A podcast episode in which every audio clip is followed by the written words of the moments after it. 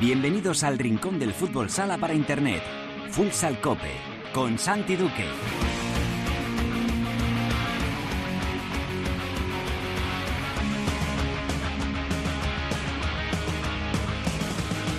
Hola, ¿qué tal? Bienvenidos a Futsal Cope, la casa del fútbol sala en cope.es.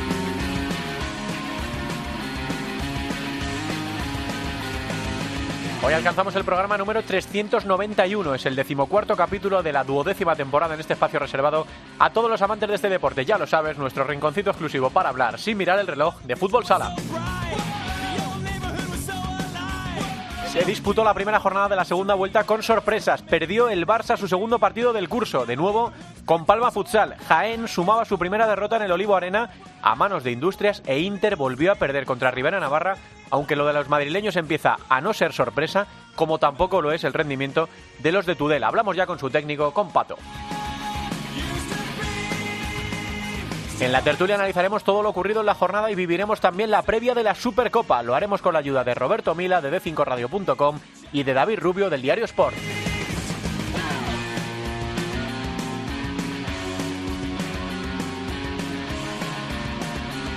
En Futsaleros por el Mundo, la directora Sendín nos lleva hoy para hablar con una leyenda del fútbol sala español. Vamos a charlar con Daniel Ibáñez.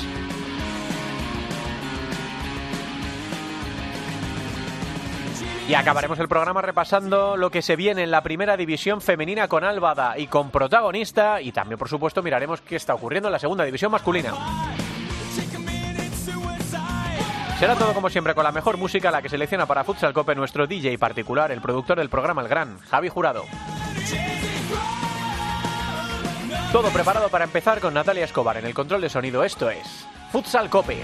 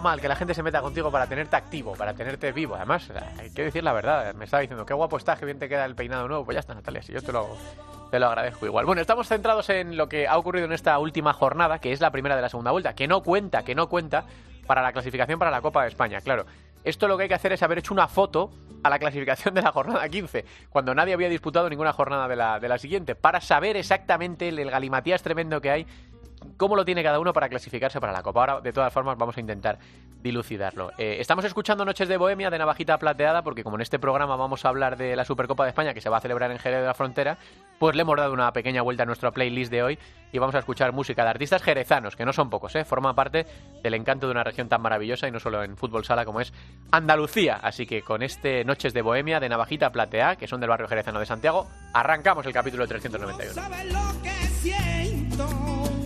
Bueno, hay un equipo que está ahora mismo eh, on fire o de moda o en racha en el Campeonato Nacional de Liga en, la Liga Nacional de Fútbol Sala en Primera División, que es Aspil Vidal Rivera Navarra. Eh, ha conseguido en una semana varios triunfos importantes, uno en la Copa del Rey que le permite avanzar, otro o dos, mejor dicho, en la liga eh, y han empezado o han vuelto, mejor dicho, de- del europeo como un auténtico disparo. Son eh, tres victorias en apenas seis días, en casa de Levante por 4-5, en casa de Inter en Copa por 4-6 y el 3-2 contra Inter de este, de este pasado fin de semana que les dejan a las puertas eh, prácticamente de la, de la clasificación para la Copa, aunque no sé si su entrenador pensará lo mismo. Hola, Pato, ¿qué tal? Muy buenas tardes.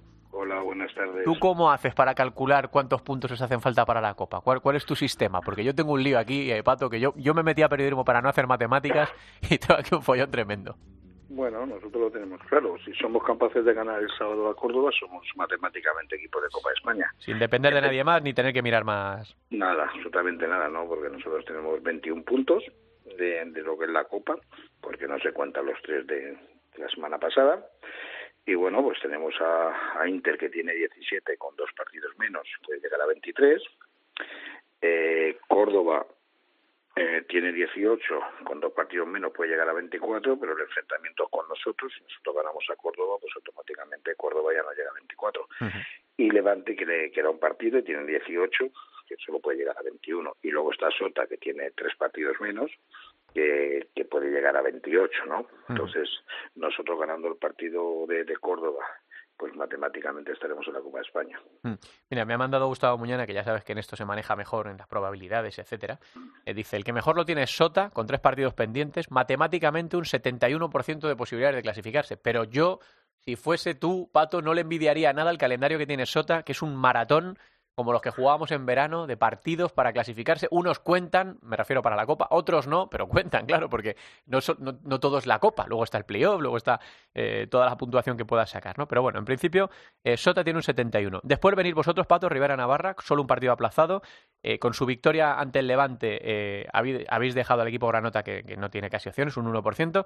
Eh, las matemáticas dicen, Pato, que tenéis un 58%. ¿Qué te parecen las probabilidades matemáticas que, que os da la calculadora?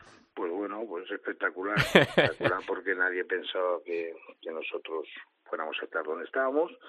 Estamos ahí por méritos propios, no es fácil, como tú bien has dicho antes, pues te ir a casa Levante donde se juega la Copa, se la juega contigo y en su casa con la plantilla que tiene y, y, y ser capaces de, de ganar, no, no solo ganar, sino que que el equipo fue mejor y mereció ese resultado, ¿no? Y eso nos ha hecho que la última jornada pues dependamos de nosotros para meternos en la en la Copa España cuando realmente pues nadie apostaba por nosotros y lógicamente porque todos somos conscientes de que de que la plantilla del presupuesto Rivera es para para mm. mantener la categoría, ¿no? Y bueno, pues si somos capaces de ganar el sábado conseguiremos un para mí es algo muy importante para, para, para el club y sobre todo para este grupo que estamos trabajando con ellos y matemáticamente pues estaremos muy cerquita de, de, de salvar nuestra, mm. nuestra nuestra nuestro primer objetivo y, y, bueno jugar una segunda vuelta pues, para buscar otro tipo de cosas ¿no? Mm.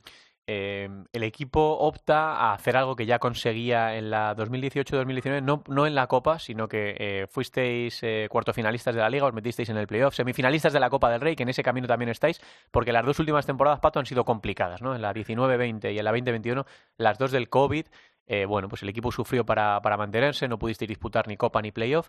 Has conseguido, Pato, otra vez el milagro de recuperar a, a, a Aspi, la Rivera Navarra, eh, cuando todas las temporadas os pasa lo mismo. Yo, yo me dirás, este hombre siempre me pregunta lo mismo, pero es que te desguazan el equipo en, en verano eh, y luego tienes que recomponer el equipo para ser competitivos, con todas las circunstancias que tenemos, con la, un presupuesto inferior a muchos de los equipos de la primera división. Eh, ¿Dónde está el truco, Pato? ¿Cómo lo haces? Bueno, el trabajo, o sea, al final es, trabajo, ¿no? Eh, eh, trabajo y ser valiente, ¿no? A la hora de meter a los chavales, porque al final date cuenta que tenemos una plantilla de de 13 jugadores y 5 no pasan de los 19 años, ¿no? Mucha juventud eh, al final bueno aquí tenemos un modelo de trabajo ellos confían en lo que en lo que hacemos y bueno pues el año pasado pues no nos costó muchísimo estuvimos ahí que, que toda la primera parte de vuelta estuvimos en el descenso al final en la segunda vuelta pues el equipo ya manejó todo el modelo empezaron a llegar victorias empezaron a llegar la confianza y al final pues el año pasado pues estuvimos a puntito también de meternos en, en el playo después de haber estado toda la primera vuelta en descenso no pero bueno al final final hemos tenido que volver a cambiar muchos jugadores, hemos apostado por otro tipo de jugadores y, y, bueno, pues nos está saliendo de momento, de momento nos está saliendo bien, pero al final es mérito de los mm. chicos, ¿no? Porque al final los chicos son los que los que hacen lo que lo que son los que trabajan, al final confían en ti, tú les haces ver cuál es la mejor situación, ellos van a, a tope contigo y bueno, pues a veces puede producirse este tipo de cosas como nos está pasando este año. Mm, hay mucha gente que me dice eh, que, más allá del trabajo y de todo eso, que hay un nombre clave que os ha cambiado un poco la manera de, afrontar los partidos, que es Pintiño. ¿Cuánto le ha dado el fichaje de Pintiño Pato a, a Aspil? Nos ha dado muchísimo, ¿no? O sea, al final es un jugador con una experiencia enorme, verdad que tiene 36 años, pero es un jugador que te da una tranquilidad al grupo, a, todos, porque al final es un jugador que, no le quema el balón, que sabe leer bien el juego, que sabe cuándo darle velocidad, que sabe cuándo pararlo. Y bueno, es un chico que, bueno, que al final, pues yo viéndolo jugar, pues creía que iba a entrar dentro de nuestra filosofía, iba a entrar bien y, la verdad que estamos encantados con él porque porque es que nos está haciendo disfrutar a todos, ¿no? Y es un chico que, que, que es muy humilde, es un chico que, que, que, se deja corregir, que te aporta cosas, que los chavales van detrás de él, o sea, es algo, algo maravilloso y, es que nada más que tengo para darte agradecimiento porque porque se ve, se ve en la pista y se lo deja todo, no tiene un mal gesto ni una mala cara, está todo el día pico y pala y, y esto es importante para, para un grupo tan joven, tener un jugador que ha sido dos veces campeón de, Europa con, con Cairá, que, que a los mejores equipos, que es un jugador eh, espectacular, pues esa experiencia pues hace que los chicos, pues cuando él está en un nivel alto, los chicos van detrás de él y eso es importante.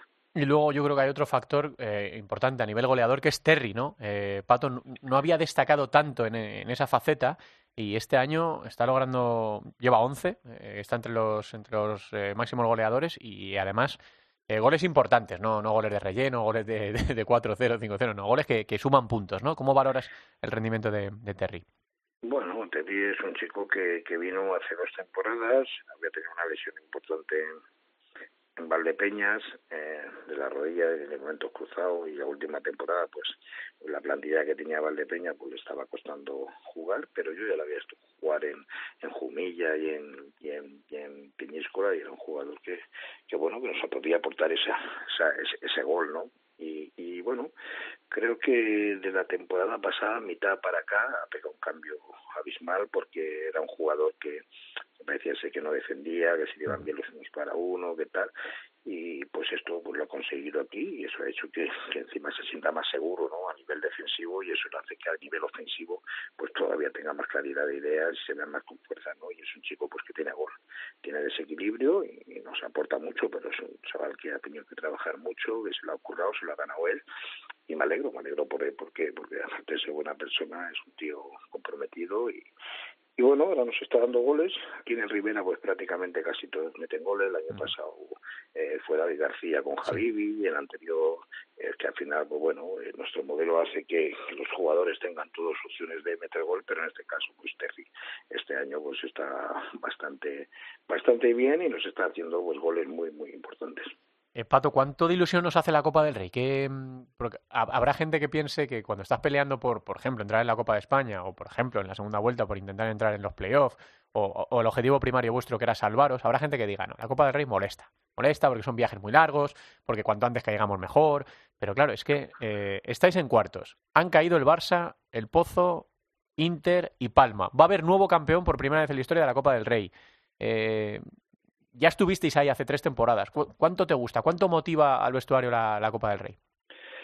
Bueno, ahora, ahora, mismo está claro que, que, con lo que ha sucedido, como tú bien dices, va a, haber un campeón nuevo, ¿no? La ilusión es máxima para los ocho equipos que queden restantes, pues estás a, un partido de meterte en otra final por y, y que ya no están, pues digamos, equipos con el nombre de Pozo, Inter, Barça, eh, Palma, Levante. Mm. Entonces cualquiera puede, sabiendo que hay dos o tres plantillas que aún son están por encima, pero que te puede tocar y ahora mismo hay una ilusión importante, no solo en el Rivera, yo creo que los siete equipos más, más el partido que queda pendiente entre Marfil y, y Sota están todos con ilusión de poder hacer algo bonito, ¿no? Y, y no nosotros eh, afrontamos, nosotros siempre que afrontamos la Copa del Rey, independientemente con la plantilla que tengamos, siempre salimos a ganar. Y, y, este año pues ha venido, hemos ido a Mejiba, lo pasamos mal, ganamos penalti, nos ha tocado interview pues bueno, fuimos a ganar. Cualquiera puede decir, bueno, que me gane interview y ya está, y me, me, dedico a esto, pero no, yo creo que todas las competiciones hay que respetarlas y todas las competiciones hay que jugar al máximo. Ya tuvimos hace dos, tres años, como tú bien dices, un, un premio de jugar una final four. La final no es una Copa de España, pero es una minicopa, ¿no?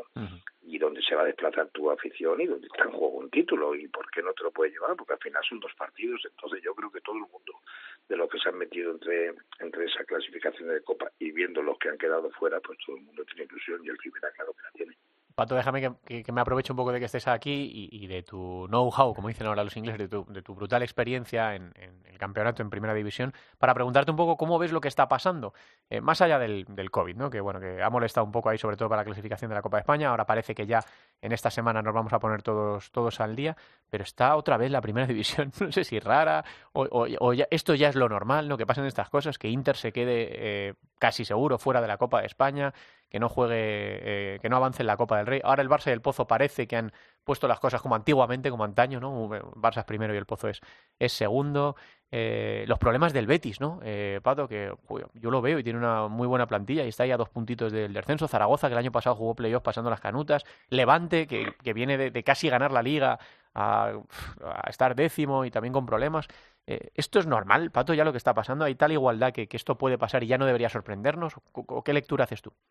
No, yo, yo creo que al final eh, todo tan complicado, tan complejo el tema de, de, la pandemia, finalmente sí que hace daño, ¿no? Porque al final eh, cuando no, no es una competición que cada semana está estimulado, juegas el sábado y tal, y estás pendiente si vas a jugar o no vas a jugar ese partido, y eso al final es, complicado. Yo lo pasé el año pasado y sabía, eh, bueno, ya, ya vivimos todos y, estamos viviendo este año que, que incluso pues, estamos mejor, que estamos vacunados, y todo, pero, pero sigue, sigue estando ahí, eso es complicado para todo, pero sí que es verdad que yo creo que, vuelvo a repetir, yo creo que es una liga muy competitiva. Es cierto que, que este año pues hay equipos que, que, que como has dicho el caso de Inter que está fuera de la Copa del Rey que está que no depende de él para meterse en la Copa España aunque tiene posibilidades y para mí tiene muchas porque porque eh, al final eh, por ejemplo Inter Sota tiene tres partidos sí. en el momento que uno de los tres por ejemplo no no gane eh, Inter ya tiene sus opciones porque tiene que jugar contra ellos y puede llegar a 23 y por goles se puede meter, o sea, es que aún queda mucho, o sea, queda mucho que cortar, pero sí que es verdad que no habíamos visto nunca que Inter no dependiera de ellos para meterse en la Copa, ¿no? O que estos cinco equipos que hemos dicho antes se queden fuera de la Copa del Rey, o que ahora mismo, pues, pues Levante también está en la situación que está, o sea, al final todo es, es complicado y con el tema de los partidos aplazados, pues bueno, pues hay equipos que si ganan los suyos se meterán más para arriba, otros que ya han jugado a todos y no pueden subir escalones, pero también hay que mirar el buen trabajo de los demás equipos, ¿no? O sea, al final, eh, los demás equipos también estamos trabajando bien, estamos haciendo, porque a mí al final dice, no, es que eh, Inter está muy mal. O sea, entonces, ¿qué pasa? ¿Que Rivera no tiene mérito en tres días de ganar los partidos a Inter? ¿O no tiene mérito de ganar el Levante porque están mal porque el año pasado fueron subcampeones? Yo creo que no, yo creo que al final todos los equipos hacen su trabajo y coges una buena racha, una buena dinámica, tienes que saber aprovecharte y luego cuando la tienes mala, como la tuvimos nosotros el año pasado, hay, hay, que saber cómo salir de esa dinámica y nosotros pudimos salir de ella, ¿no? Entonces, bueno, al final yo creo que es una liga complicada, que estamos viendo que todos los partidos eh, son difíciles de, de ganar, entonces eh, nosotros hemos ganado ahora tres partidos una semana, pero ahora no jugamos la Copa, puede venir Córdoba eh, y nos gana, se mete en Copa y su temporada también, sí. es una muy buena plantilla, o sea, es que al final Valdepeña se han ido dos jugadores, bueno, pues el día de Córdoba pues pasó, pero ahora ha ganado dos partidos seguidos a Levante, o sea, al final, o Palma que ha ganado en, en Patampozo y ha ganado en en Barcelona ahora. Zaragoza, como tú bien dices, un equipo que, que el año pasado está. Al final son, son dinámicas, son confianza, pero yo creo que la liga para mí está muy competida y hay muchos equipos. Para mí hay ocho o nueve equipos que tienen que estar metiéndose en Copa y en Playo y jugándose esos títulos. Y los demás, pues bueno, pues primero cumplir nuestro objetivo y luego, pues con el trabajo de si te llegamos un premio como, como a nosotros somos capaces de ganar el sábado a Córdoba no puede llegar, pero la liga es igualada por la parte, vamos a repetir, hay ocho nueve equipos que van a tener que jugar por una y hay otros siete equipos que vamos a tener que jugar por otra cosa, ¿no? Bueno, pues nosotros estamos encantados. eh, desde el sitio neutral del espectador, del aficionado, del profesional de- del periodismo, en esto la verdad es que es una maravilla, ¿no? Porque cualquier partido puede, puede caer para cualquier lado y es verdad que da oportunidades a otros equipos que no sean siempre los mismos, aunque de momento el único que ha conseguido ganar un título en todas las últimas temporadas que no hayan sido Barça, El Pozo o Inter ha sido Jaén. Y esa estela eh, la, la lleva intentando coger Palma y Valdepeñas y Levante y Jimby. ¿Y por qué no vosotros, Pato, esta, esta temporada? Vamos a ver qué, qué nos depara. Sí, nosotros si nos metemos la final full, yo creo que vamos a ser un equipo peligroso. Seguro que sí, seguro que sí. Eso, entonces, bueno, porque está la ilusión y bueno, y no nuestra manera de jugar también, que somos un equipo que nos respeta mucho y que, que bueno, pero también pueden pasar cosas como la que nos pasó en Barcelona, que no metan ni nos pintan la cara, como nos pintó el 7-0, ¿no? Sí, sí. Y no y no habíamos hecho un mal partido, pero ese día el Barça lo primero, pues, pues toda la que cogía te lo metía y ante esas cosas es imposible hacer cualquier cosa. Dice mucho de cómo jugáis, Pato, y de cómo vais a por los partidos, que no habéis empatado todavía.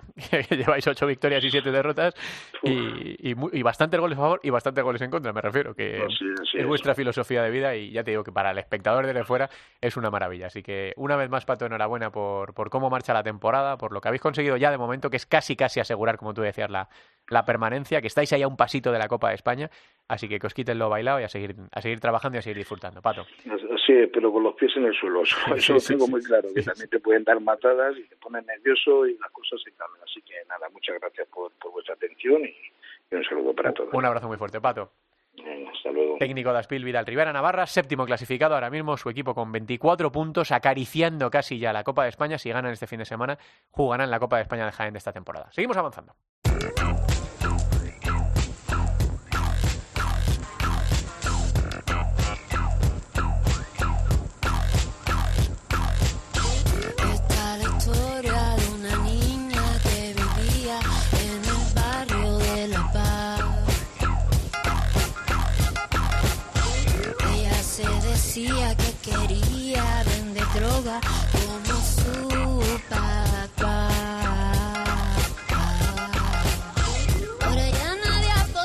Rodríguez es una de las artistas españolas con más ventas en el género rap. Nació en Jerez, aunque de niña se marchó a vivir a Sevilla. Precisamente se llama La Niña, este tema con el que abrimos ya la tertulia.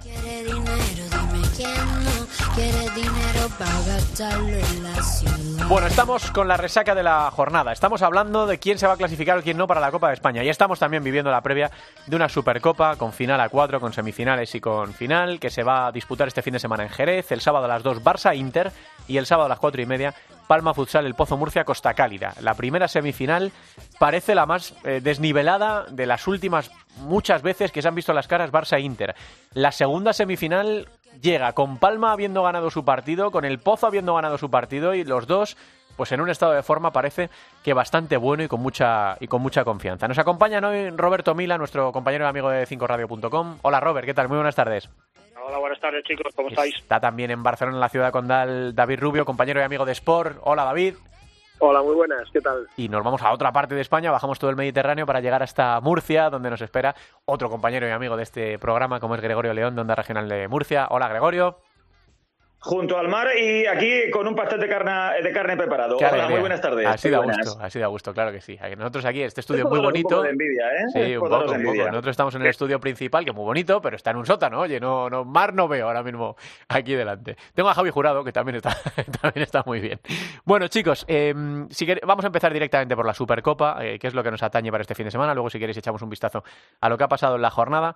Eh, yo no sé, Robert, qué sensaciones tienes con, con Inter. Me imagino que este año te, está generando mucho, mucho sufrimiento y un poco de incomprensión, ¿no? Porque nadie se termina de explicar lo que le está pasando a Inter. Vale, le han quitado a Pito, eso es evidente. eh, no tiene al, al jugador que el año pasado fue determinante, pero sí que tiene el resto de la plantilla, sí que se ha reforzado. Viene de ganar tres títulos la pasada temporada.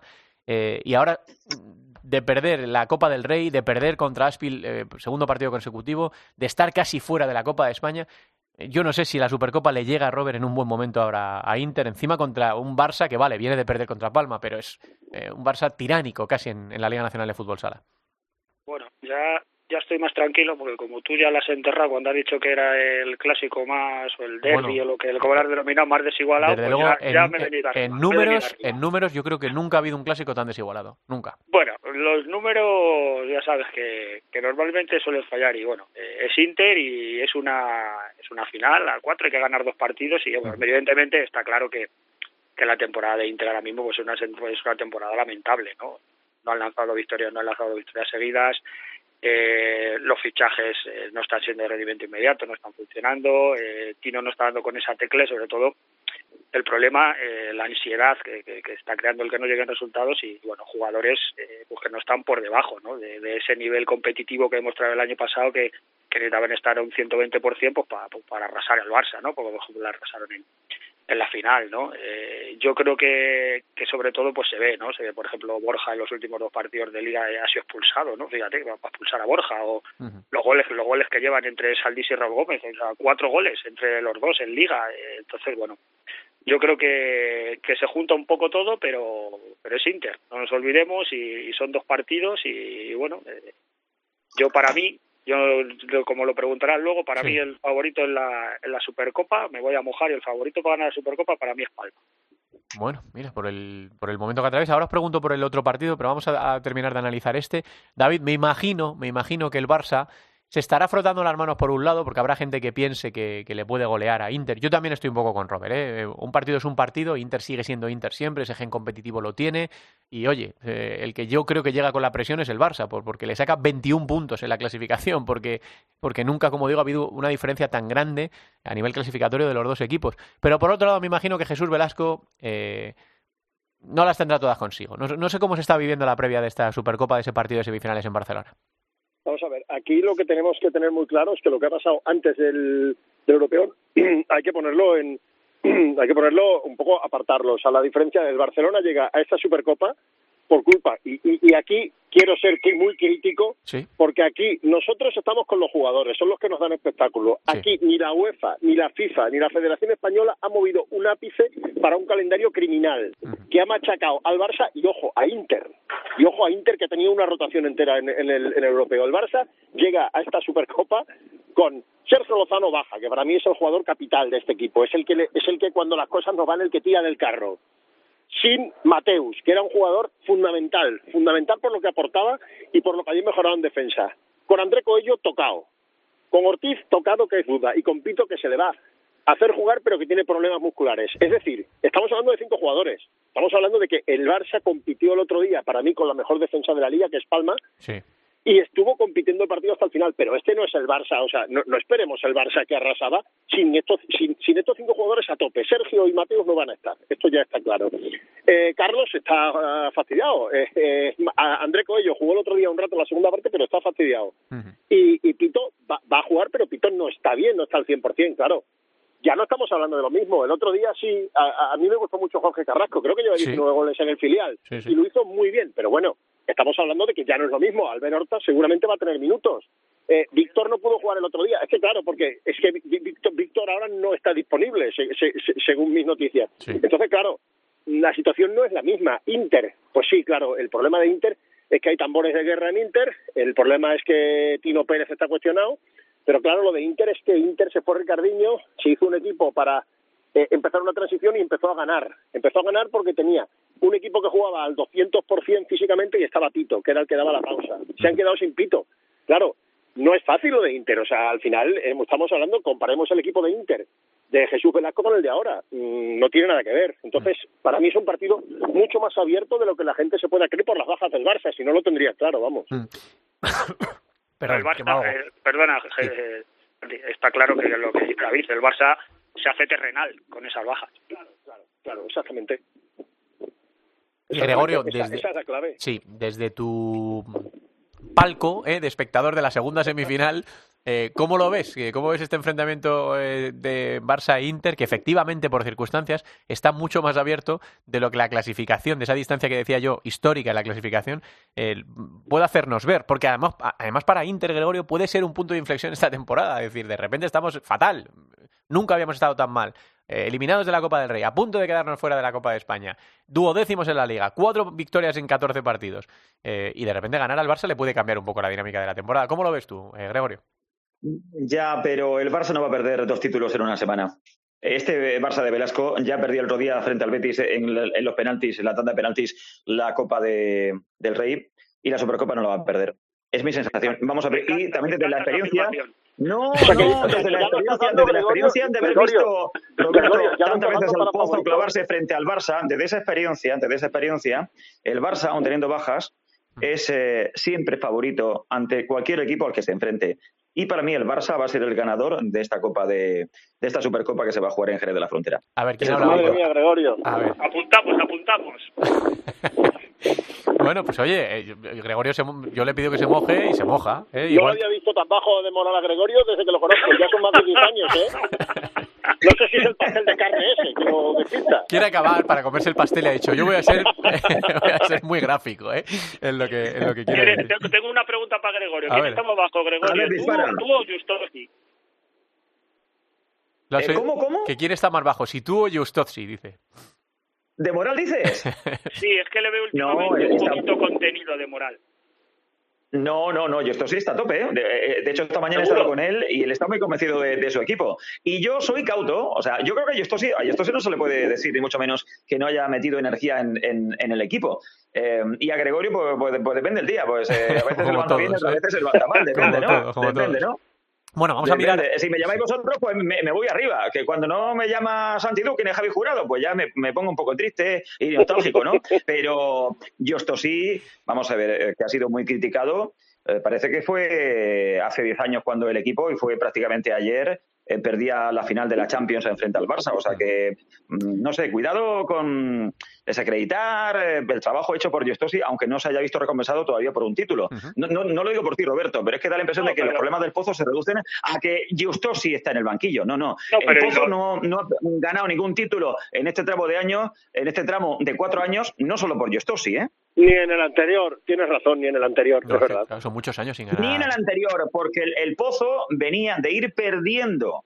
Pero vamos, girones de su prestigio con duda en los últimos años. Sí, y sí. por eso hubo cambio de, de- de- de- de entrenador en el banquillo. Si no, duda habría seguido. O sea, cuidado con, con eso. Con, a mí es que eh, intento eh, ver las cosas con perspectiva Sí. y ser justo. Que, eh, eh, pero tan real es eso, eh, que ha hecho un buen trabajo, como que ese trabajo, por desgracia, no se ha visto No. recompensado con Bueno, un de momento ahora mismo es- una cosa como la otra. Es segundo con 31, eh, es el que le sigue la estela al Barça con Viñalbal y Valdepeñas, aunque Viñalbal tiene un partido menos y está clasificado, clasificado su equipo para la Supercopa, está fuera de la Copa del Rey y va a jugar la Copa de España. Ese es el balance ahora mismo del Pozo esta, esta temporada. Y venga, ya que estamos hablando del Pozo, vamos a analizar esa, esa semifinal. Empezamos por ti, Gregorio. Eh, Roberto ya lo tiene claro, si su favorito es Palma, le da favorito también contra, contra el Pozo Murcia. ¿Cómo ves tú ese partido de dos equipos que llegan muy bien? El Pozo de golear al Betis y, Barça, y Palma de ganar a, a Barça en, en el Palau. Roberto, que es un tipo eh, que es eh, muy del Madrid, que ha visto muchas cosas de todos los colores, que es amante del fútbol sala, un tipo con experiencia, un tipo eh, con oficio, tiene buen criterio y sabe que Palma es el equipo que mejor defiende de los cuatro que van a concurrir este fin de semana en, Jerez de la Frontera. Esto es malo para el Pozo, porque el Pozo tiene auténticos problemas a cuando le defienden en ese bloque bajo que monta Vadillo. Y yo a Palma también le, veo opciones de, evidentemente, ganar el Pozo. De hecho, el Pozo haciendo un gran partido aquí en el Palacio hace apenas una semana, rematando 40 veces por 22 en De Palma, no pudo ganarle. Y el otro día a mí me encantó el equipo de Vadillo frente, frente al Barça. También os diré una cosa, que no penséis que yo no voy a reivindicar al equipo de aquí, de mi tierra. El Pozo está muy bien, el Pozo tiene este año una calidad y una madurez que no tenía. De hecho, comentaba esta mañana yo sí que el haber perdido cinco finales le ha dado ese grado de madurez que seguramente no encontró en la plantilla cuando él llegó el primer año. Y es un pozo, repito, mejor, claramente mejor que el del ejercicio anterior. Y yo creo que es eh, la mejor plantilla eh, mm, junto a la del primer año de Justosi. O sea que yo creo que va a ser un partido muy equilibrado. Ahí no, no me atrevo a decir quién, quién pueda ganar, pero vamos, se va a resolver por un gol, no sé si 4-3, eh, 3-4, 2-3, 3-2, Ojalá. pero va a ser muy equilibrado. Ojalá no sea un 0-1 ni un 1-0. David, ¿cómo lo ves tú? Pues eh, tiene bastante razón Gregorio en lo que has dicho, porque es que a Palma se le puede jugar muy bien y no ganarle. Tiene, tiene, Claro, tiene, claro. tiene ese, ese entramado que tiene. Cierto es que en este tipo de competiciones los jugadores diferenciales son importantes y no olvidemos que Parla- Palma, Palma ha perdido a Vilela, que es un jugador clave en Palma. Sí que es verdad que el otro día en el Palau tiene a Diego Núñez, que para mí es uno de los cuatro o cinco mejores jugadores de la liga, siempre lo ha sido, es una debilidad personal. Eh, tiene un entramado ex- excelente. El otro día brilló en los Rojas, pero, pero, pero pueden brillar otros ahora que no está Vilela. El Pozo, pues al final, claro, al final esto no, no, no, esto es un, juego de jugadores. El Pozo, como bien dice Gregorio, ahora tiene mucha mejor plantilla, creo, que en algún ejercicio anterior. Bastante mejor plantilla. También la suerte, entre comillas, de que jugadores importantes de los dos equipos no han ido al europeo, no han jugado a la Copa América. Eso yo creo que es importante porque la verdad es que el Pozo ha podido hacer, ha podido preparar este torneo. Palma también, pese al tema Vilela. Entonces, a nivel, a nivel de juego, yo diría el Pozo, pero a nivel de cerrarse atrás y de no ponerse nerviosos y de aprovechar una oportunidad, eh, Palma hemos visto que es capaz de ganar partidos 1-0, que en el fútbol sala moderno parecía imposible. Imposible. Palma ha ganado partidos 1-0, Palma ha llegado a quedar 0-0, o sea, me refiero, Palma no se va a poner nerviosa. No, y es- al final, pues son dos equipos que tienen el Pozo muchas urgencias, es evidente, pero Palma no tiene urgencias, pero ya empieza a, necesitar un título, ¿no? Y creo que es una buena oportunidad, una buena oportunidad para los dos, la verdad.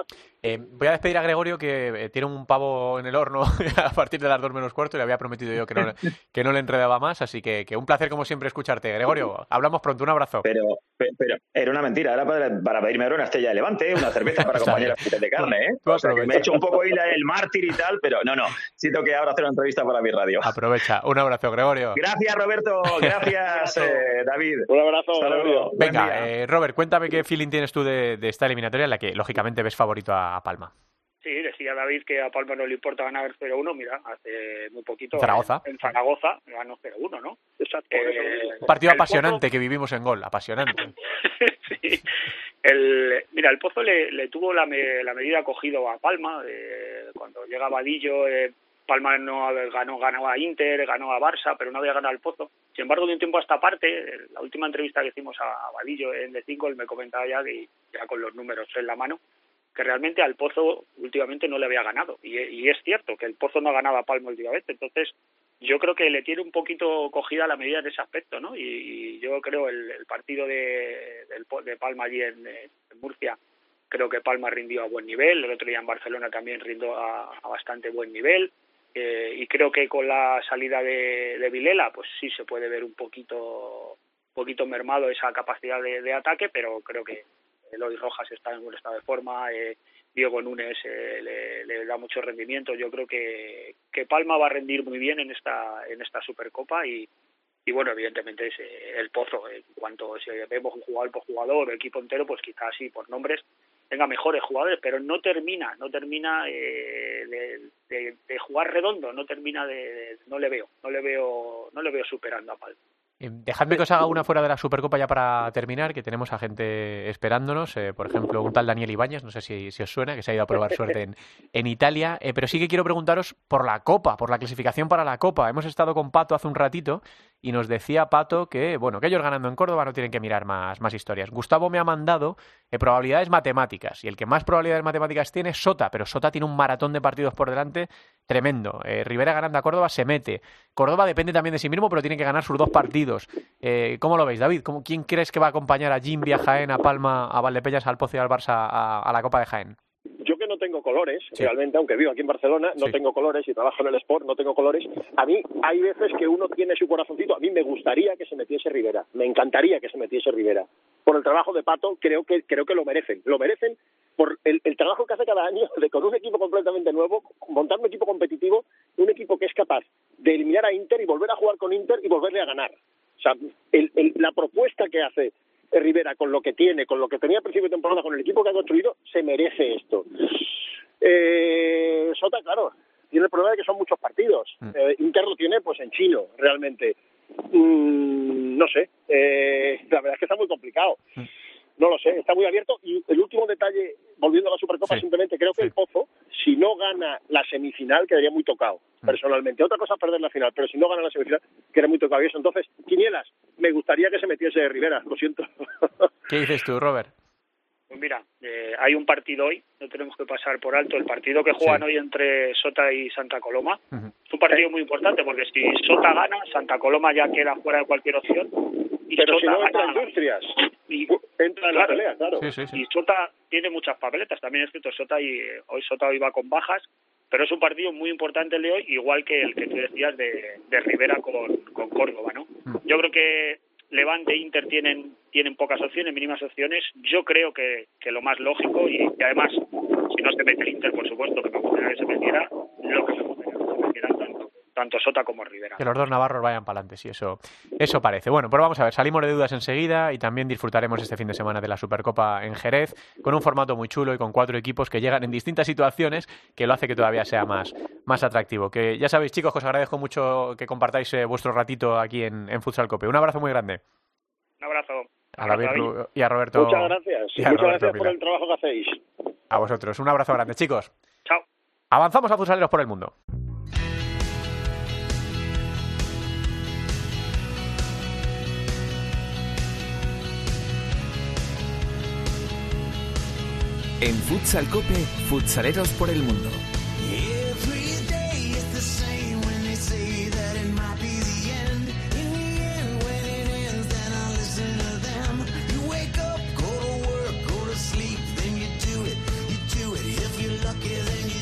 Again. Yeah, we walk through a world. Venga, que nos prometió la directora Sandín que esta semana nos volvía a llevar de viaje y nos vamos a uno de mis países preferidos del mundo. Nos vamos a ir hasta Italia. Directora Sandín, Teresa, ¿qué tal? Muy buenas tardes.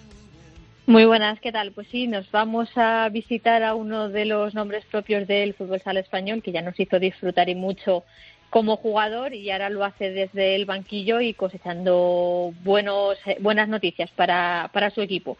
Con su recién clasificado para la Copa de, de Italia, eh, ya nos escucha el entrenador Daniel Ibáñez. Eh, Daniel, eh, ¿qué tal? Hola, muy buenas. Bueno, este año te pillamos en, en Italia con tu equipo el Anien ya con ese pasaporte para la Copa.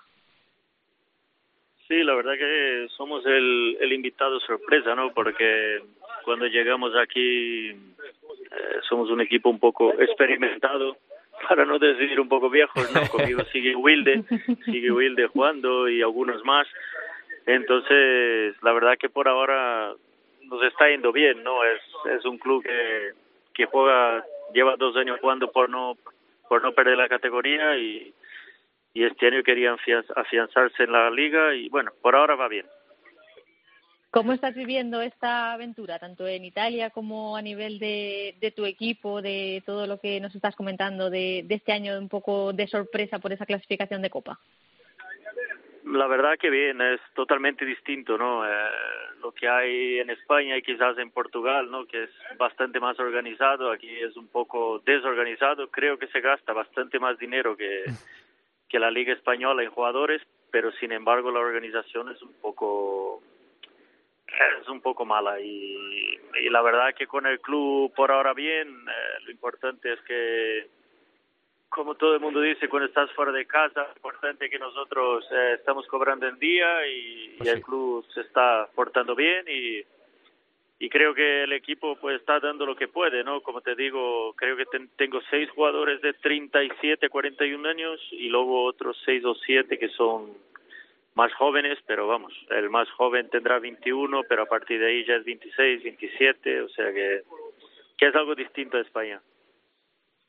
Eh, ya nos cuentas que vuestros objetivos de esta temporada pasan un poquito por eh, asentarnos en esa categoría, que la Copa ha venido un poco de, regalo. Eh, ¿En vuestros planes está el dar un paso más al equipo, eh, como comentas, rejuvenecer un poco la plantilla, montar un proyecto un poco más con unas bases de esa experiencia que tenéis ahora, mirando un poco al futuro y, y dar ese cambio generacional para tener un equipo un poco más asentado y, y de garantías? Sinceramente, no, no por nada, porque eh, están hablando aquí en Italia que van a cambiar la norma. Este año se puede jugar siete, vamos, seis extracomunitarios un extranjero.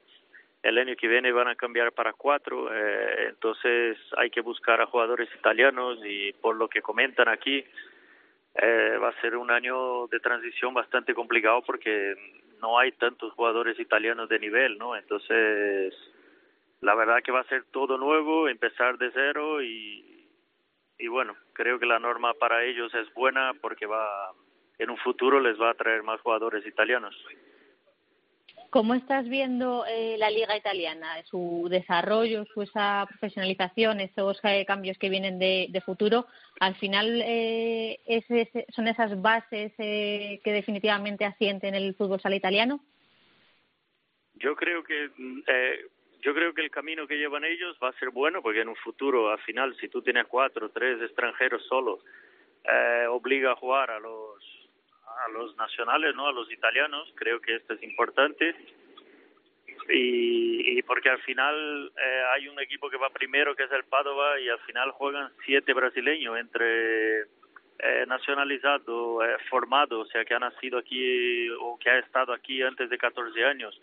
Al final juegan todos los brasileños y los italianos no juegan, ¿no? Entonces yo creo que en un futuro para ellos va a ser bueno. Mm, Daniel, déjame que te haga una última, a ver si la cobertura nos lo permite. Eh, ¿Cómo estás viendo a dos de tus ex, eh, que seguro que, que los miras con un poquito más de atención? Lo de Inter, que está llamando mucho la atención aquí en España, Daniel, las dificultades que está atravesando. Parece que se va a quedar fuera de la Copa de España, está eliminado ya de la Copa del Rey, es duodécimo. Ahora mismo ha ganado solo cuatro partidos eh, de 14. eh, y lo del Betis, que también está pasando un montón de apuros, con una buena plantilla, pero fíjate, solo a dos del descenso. Sí, la verdad que lo del Inter, hombre, yo, yo es la primera vez desde que estoy en España, llegué en el 96 que no vería lo de Inter en, en Copa, ¿no? Es algo que sorprende, pero es verdad que, que todo ha cambiado, ¿no? Yo creo que la selección es la demostración, ¿no? Al final, eh, Portugal juegan bastante más jugadores nacionales y estos jugadores están aprendiendo o han aprendido ya a competir y al final se nota en la selección. Y en España creo que está pasando lo mismo, ¿no? Tanto Barcelona, el Pozo como Palma tienen bastantes jugadores extranjeros y al final eh, los nacionales están quedando un poco estancados, ¿no? Y Inter, que tiene bastante nacionales, al final eh, les está costando costando competir. Y, y sobre Betis, pues la verdad que, que bueno, con los refuerzos que han llegado, a ver si, si empiezan a, a tener los resultados, ¿no? Y, y salen de ahí de abajo, pero pero también es verdad que una vez que empiezas el campeonato y si estás abajo sueles sufrir todo el año, es una pena, pero es así. Y, y yo tengo bastante amigos allí y, y espero que dentro de poco salir de, de ahí de abajo. Daniel, que te agradecemos mucho la, la atención y que, que sigan las cosas bien con los viejos rockeros que tienes allí en, en Italia. Bastante viejo, sí. Un abrazo muy grande, Dani. Un abrazo. Daniel Ibáñez es una institución del fútbol sala, no solo español para el recuerdo, sino a nivel, a nivel mundial. Quizá, quizá uno de los mejores jugadores de, de la historia de nuestro deporte. ¿Qué más tenemos por ahí en el menú, eh, Teresa? Pues tenemos buenas noticias desde Kuwait con el Kuwait Club de Luis Fonseca que se ha puesto líder de la competición de, después de su victoria ante el Yarmouk, así que buenas noticias para el bueno de, Fonseca en tierras kuwaitíes. Y la semana pasada comentábamos que César Núñez eh, se iba a poner a los mandos de la selección tailandesa para darle ese nuevo rumbo al combinado nacional y también hemos conocido que contará con la ayuda de Eloy Alonso eh, para ese banquillo y se lleva para, para allá en esta aventura al, al entrenador también español. Eh, y tampoco podemos olvidar- olvi- olvidarnos de la tropa rusa que sigue un poco en vilo con todo lo que ha acontecido con el Sinara, con Catela y con, y con Chino, después de que el presidente del equipo fuera detenido por sobornos. Todavía está un poquito en el aire de que va a depararles a los dos jugadores sobre su futuro. Vaya historia esa, ¿eh? Madre mía. Eh, Valdepeña sí queda, se queda sin ellos, ellos se quedan de momento sin equipo en el limbo. Vamos a ver cómo se soluciona esto, pero, pero madre mía, vaya, vaya situación. Bueno, Teresa, pues la semana que viene seguimos. Sí, ¿queda algo más? Y que se des- Ah. y no y que se solucione lo, lo mejor posible, Pues sobre sí. todo para, para ellos en, con esta incertidumbre que había. Pues sí, y para sus familias y para toda la gente que les rodea. Gracias, Teresa. La semana que viene más. Un beso. Un beso, hasta luego. Venga, vámonos con el- la primera división femenina de fútbol sala.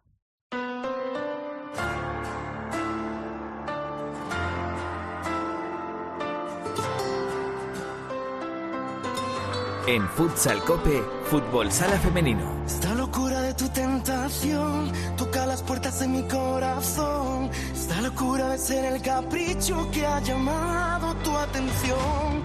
Esta locura de seguir sufriendo, que los latidos vivan encerrados. Esta locura de saber que existe aunque no te haya encontrado. Y tú estabas sola entre ritmos de amor. Otro jerezano más con más de un millón de discos vendidos a sus espaldas es David de María. De lo último que salió fue esta locura de tu tentación que interpretaba, la estamos escuchando junto a De Marco Flamenco. Bueno, se viene en el fútbol sala femenino la Supercopa entre Burela y Futsi y nosotros hoy hemos querido analizarla con Albada, por supuesto. Hola Alba, ¿qué tal? Muy buenas tardes. Hola, buenas tardes. Y también con Raquel Mondo para que nos dé una visión eh, todavía más concreta de lo que se nos viene por delante en esta, en esta Supercopa. Preséntala tú, Alba, si te parece a, a Raquel. Bueno, la verdad que no tengo muchas palabras para decir porque todo se quedaría corto. Eh, la admiro, ya lo sabes. Eh, actualmente comenta mucho fútbol sala femenino, cosa que me alegro que pongan a profesionales y como muchos la conocerán ha sido eh, pues entrenadora en primera división, ahora también está como seleccionadora en Femafusa y nada, pues contar con ella es un lujazo. Hola Raquel, ¿qué tal? Muy buenas tardes. Hola, muchas gracias chicos y muchas gracias Alba por tus palabras. No, gracias a ti por atendernos, que, que queremos que nos contéis un poco cómo veis eh, una nueva eh, batalla del siglo, ¿no? Entre, entre estos dos equipos que también se conocen, que tantos títulos pelean y que se van a jugar la Supercopa, Alba, este, este próximo fin de semana. Sí, bueno, hablabais de la Supercopa masculina, la femenina se va a disputar en la misma sede que, que la masculina entre dos equipos que, solo para que la gente lo entienda, no ha habido ningún campeón en la Supercopa que no sea Futsi o Burela desde hace 10 temporadas. O sea que eh, se mm, rifan o se disputan los títulos entre uno y otro, pero siempre son los dos equipos que están ahí en la cima luchando por todo. Así que seguro, seguro que va a ser un partidazo. Mm, eh, ¿cómo, ¿Cómo ves que lleguen los equipos, eh, Raquel, por la dinámica que llega, en la que llevan en la liga? ¿A qui- ¿A quién ves favorito? Eh, si se puede dilucidar un favorito. Es complejo, ¿no? Apuntarse a uno de los dos porque creo que, que los dos son dos grandísimos equipos. Eh, es cierto que los últimos eh, torneos los ha ganado eh, Burela Futsi, se han jugado eh, prácticamente todos los títulos ellos y han estado un puntito por encima las, las chicas de Burela, pero este año con cambios en el banquillo, ¿no? De Burela, con incorporación de muy buenas jugadoras que ha tenido, aún así le está costando un poquito arrancar. Eh, la semana y la trayectoria da para pensar, bueno, eh, Burela llega con un confinamiento por COVID, con a lo mejor ese tipo de dudas, pero con muchísimas ganas para luchar a- ante un buen equipo como es Futsi. Y Futsi llega a una dinámica diferente, llega de ganar a Roldán, al STV Roldán 5-3, un partido muy apasionante que pudimos seguir también por la televisión. Y además, entre medias, justo esta semana, convocatoria con la española, Sí, ¿no? sí. Que- Es un puzzle, ¿no? Es un galimatías al final. es como difícil sumarte algo porque, bueno, están eh, Laura Irene Córdoba, Amelia, Anita Luján y el debut de la española para María Sanz. Y por parte de Burela con la española Ale de Paz y Dani y se han quedado fuera por este confinamiento Irene Samper y Peque. Pero bueno, creo que poco tiempo para entrenar, para preparar este partido y muchísimas ganas por parte de los dos equipos. Mm, ¿Tienes algún feeling, Alba, de que por alguna cosa de todas estas eh, vicisitudes que comenta Raquel, alguno de los dos equipos llegue como favorito o lo ves al 50%? Yo es que en un partido de Burela Futsi es 50%. Es cierto que hace unas temporadas diría Futsi porque mentalmente le tenía la batalla ganada a Burela. Era algo que en las finales Burela no conseguía dar como ese pasito, siempre estaba luchando, pero en los partidos y en los duelos directos siempre mm, no conseguía estar a, a esa altura de Futsi, pero ya en las últimas tres temporadas Burela ha ganado prácticamente todo. Eh, de hecho, hace apenas unas jornadas se, se enfrentaban en la liga y quedaron a cero, que no es habitual en un partido de mm, que enfrente a Burela Futsi con tan buenas goleadoras que tienen los dos equipos. Es cierto que ha habido buenos fichajes y mm, yo la verdad que no me voy a mojar porque mm, nunca me mojo y este año que lo veo todavía mucho más igualado, quizá ese pequeño confinamiento no sabemos cómo puede afectar a Burela por el ritmo, porque ha estado dos jornadas sin competir, pero es que al final son dos equipos que tienen jugadoras que en cuanto salgan a la pista van a demostrar que son las mejores del mundo. Mira, Raquel, por eso te iba a preguntar, para la gente que no esté tan familiarizada con el fútbol sala femenino y que quiera ver este fin de semana la, Supercopa femenina, eh, ¿qué jugadores o qué jugadoras son clave? Eh, ¿En quién deberían fijarse de cada uno de los equipos? ¿Por dónde crees que puede pasar que si alguna está en un estado de forma, co- como se dice ahora, con la flechita para arriba, eso puede decantar el partido de un lado o de otro? Pues igual que antes es difícil, ¿no? Porque son muchos nombres y muchas jugadoras. Por parte de Burela creo que hay una jugadora estandarte, ¿no? Que es Peque, que creo que es una de las jugadoras más competitivas de la liga, que estos partidos siempre los compite muy, muy bien. Eh, podemos fijarnos también en Dani, un pivo referente para ellas, la llegada de Emily Marcondes, ¿no? que también es una jugadora que juega arriba y que le da muchísimo. Y yo tengo un poco de jugadora fetiche ahí en Ale de Paz, ¿vale? que creo que está haciéndolo muy bien y que puede ser determinante. Alba. por parte Ah, perdona, de- perdona, Raquel. Sí, termina. Por parte de Futsi yo me mojaría un poquito con María Sanz, que está haciendo una temporada increíble y que además tiene que llegar con la flechita para arriba, como tú dices, después de decir su primera convocatoria con la española. Sí, ah, un poco más cansada, pero con la motivación por las nubes, ¿no, Alba? Seguro, seguro. Bueno, yo mm, es cierto que las jugadoras que destaca Raquel son increíbles y, y, bueno, sobre todo Peque, que ya sabéis que yo siempre la defiendo porque es una jugadora que mentalmente siempre tendría en mi equipo porque tiene una fuerza mental que eso es fundamental para este tipo de partidos, pero yo me quedo con la portería porque ya sabéis que yo tengo que defender, sobre todo porque creo que las porteras que tienen ambos equipos, primera y segunda, ¿vale? ya no solo eh, porteras titulares, que creo que, que, ni siquiera podríamos hablar de eso en estos equipos, son increíbles, eh, juegan en sus selecciones, eh, siempre están demostrando que la portería es algo clave en el fútbol sala y pues yo creo que la clave va a estar ahí. Evidentemente tirando para mi terreno. Algo más que queráis destacar de este partido, eh, Raquel, Alba, que, que, que, nos hayamos dejado en el tintero. Que lo veamos, que lo disfrutemos, eh, que la gente se sume porque es una fiesta, la verdad, y que, y que seguro que no se van a arrepentir de, de ver un espectáculo tan bonito. Alba, remata. Bueno, simplemente decir que hoy el fútbol sala femenino es portada en marca por el tema de, de los abusos sí. que, que sufrieron algunas jugadoras creo que el fútbol sala femenino también, aparte de visibilizar todo esto, que, que, hay que hacerlo, tiene que ocupar portadas por su gran calidad y una gran fecha o una fecha clave es este fin de semana porque son dos equipos increíbles, va a haber calidad y, y van a disfrutar muchísimo seguro. Raquel, muchas gracias por atendernos y ya sabes que seguimos tu, tu trabajo en Femafusa y, y en, en, las retransmisiones que hacéis en la tele y en todos los sitios. Muchas gracias. A vosotros. Eh, Alba, ¿algo con lo que quieras cerrar? Nada, que, que ojalá que el fútbol sala femenino sea aportada por grandes noticias. Pues sí.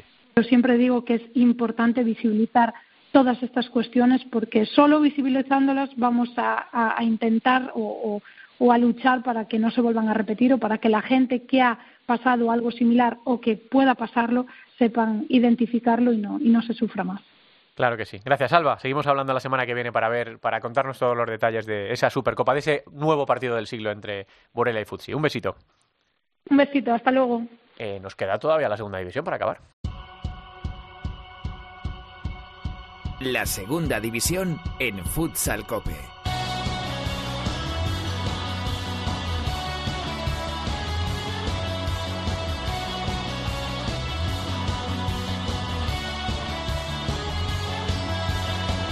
Bueno, estamos casi terminando, pero vamos a repasar lo que ha ocurrido en la división de plata en la última jornada disputada en una categoría que ya saben que está comandada con mano de hierro por Noia Portus Apostoli, que eh, si nada extraterrestre ocurre va a ser nuevo equipo de la primera división y eh, vamos a repasar los resultados de la última jornada disputada, la número 24. Con estos marcadores, Visocaru Mantequera 5, Móstoles 1, Club Deportivo Leganés 3, Barça B 3, Elegido Futsal 2, Unión África Ceutí 2, Peñíscola 9, Alcira 3, Fútbol Sala Talavera 2, Bisontes de Castellón 3, Atlético Mengíbar 7, Inter B 1, Full Energía Zaragoza 3, Noia Portus Apóstoli 2 y aquí está la gran sorpresa del fin de semana, Atlético Benaventos, eh, Benavente 6, Real Betis Futsal B 5 y Oparrulo Ferrol 5, Visit Calvía Hidroval 2. Esta próxima jornada, que será la número 25, tendrá los siguientes partidos.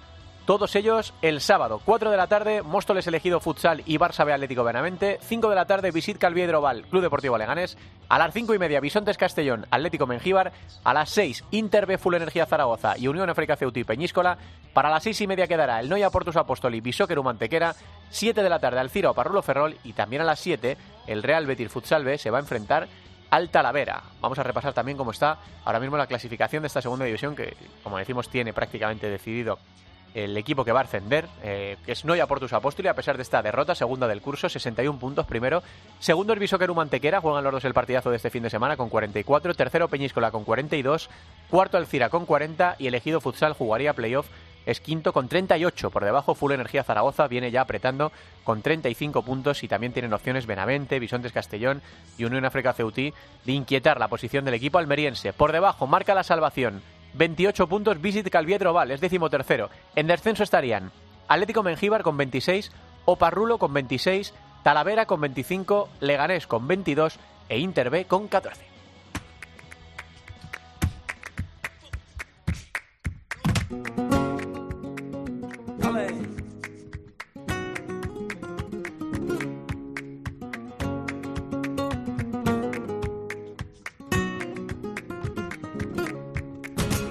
Los pies desnudos dentro de tu paellera, como prueba de amor pa' que me quiera. Un poquito de gitaneo para terminar este futsal cope con la frescura de Tomasito y Soy un limón, uno de sus temas más populares y con más arte para coger fuerzas de cara a la semana que nos espera. Esta semana hemos venido en martes, ya sabes que vamos modulando, depende de la carga de trabajo y de, la, de lo que marque la actualidad del fútbol sala pero se vienen semanas muy interesantes en nuestro, en nuestro deporte, con la disputa de la Supercopa, con esos aplazados para conocer los clasificados para la Copa de España y lo disfrutaremos aquí juntos si quieres en Futsal Cope. Gracias por estar ahí, un abrazo, hasta luego.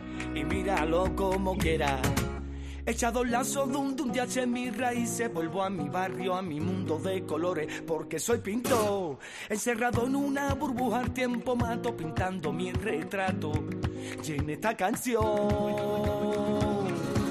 así soy yo, como un limón, un limonero que hace tiempo se secó. Así soy yo, un limón. Ya, ya, ya, tu limonero.